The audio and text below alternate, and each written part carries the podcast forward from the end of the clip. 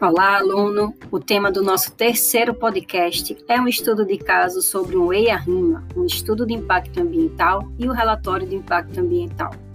O EIA-RIMA em questão será o projeto de expansão da fábrica Três Lagoas, localizada no Mato Grosso do Sul, no Brasil. É da empresa Eldorado Brasil. E a ideia desse EIA-RIMA foi para a expansão da atual fábrica de celulose da Eldorado.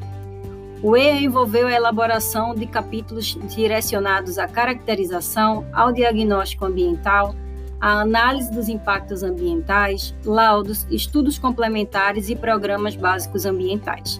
Agora eu vou te falar alguns dos programas ambientais, alguns dos programas básicos ambientais que foram propostos dentro do EIA-RIMA e que são né, efetivados dentro da empresa. Um deles é o Programa Ambiental da Construção, PAC, que visa estabelecer os critérios de controle de aspectos ambientais a serem gerados na obra, tais como o uso da água, geração de esgoto sanitário, geração de resíduo sólido, geração de ruído, geração de emissão atmosférica, erosão e assoreamento e supressão da vegetação.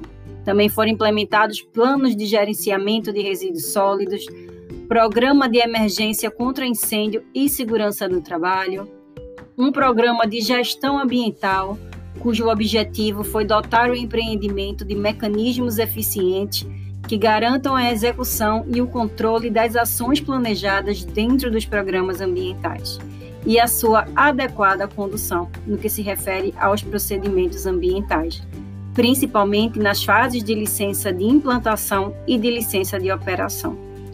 Também foi realizado um programa de monitoramento da qualidade das águas superficiais e comunidade aquática, que teve como princípio assegurar um acompanhamento da qualidade das águas que permita uma avaliação adequada de eventuais alterações decorrentes da operação do empreendimento com sua expansão e visando o atendimento da legislação vigente.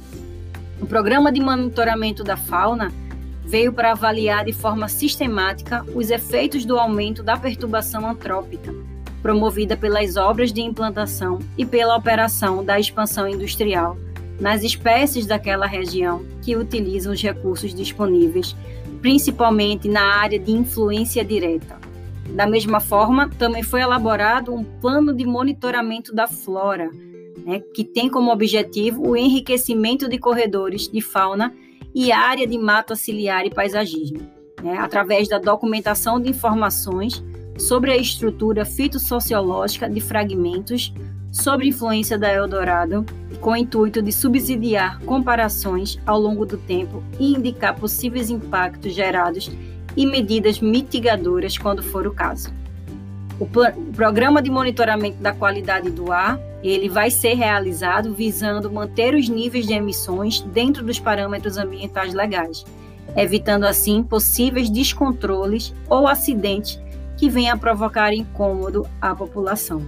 E por fim, a gente tem um programa de gerenciamento de efluentes, que tem como objetivo né, controlar a geração de efluentes e avaliar a eficiência da estação de tratamento de esgoto avaliar suas condições operacionais e desempenho das unidades de tratamento e verificar tudo isso em atendimento aos padrões estabelecidos pelas resoluções vigentes. Esses foram alguns exemplos de programas básicos ambientais que um estudo de impacto ambiental pode trazer dependendo do empreendimento. Esse fica mais um exemplo para que você possa internalizar os conceitos quando se trata de aspectos e impactos ambientais. Até o nosso próximo podcast.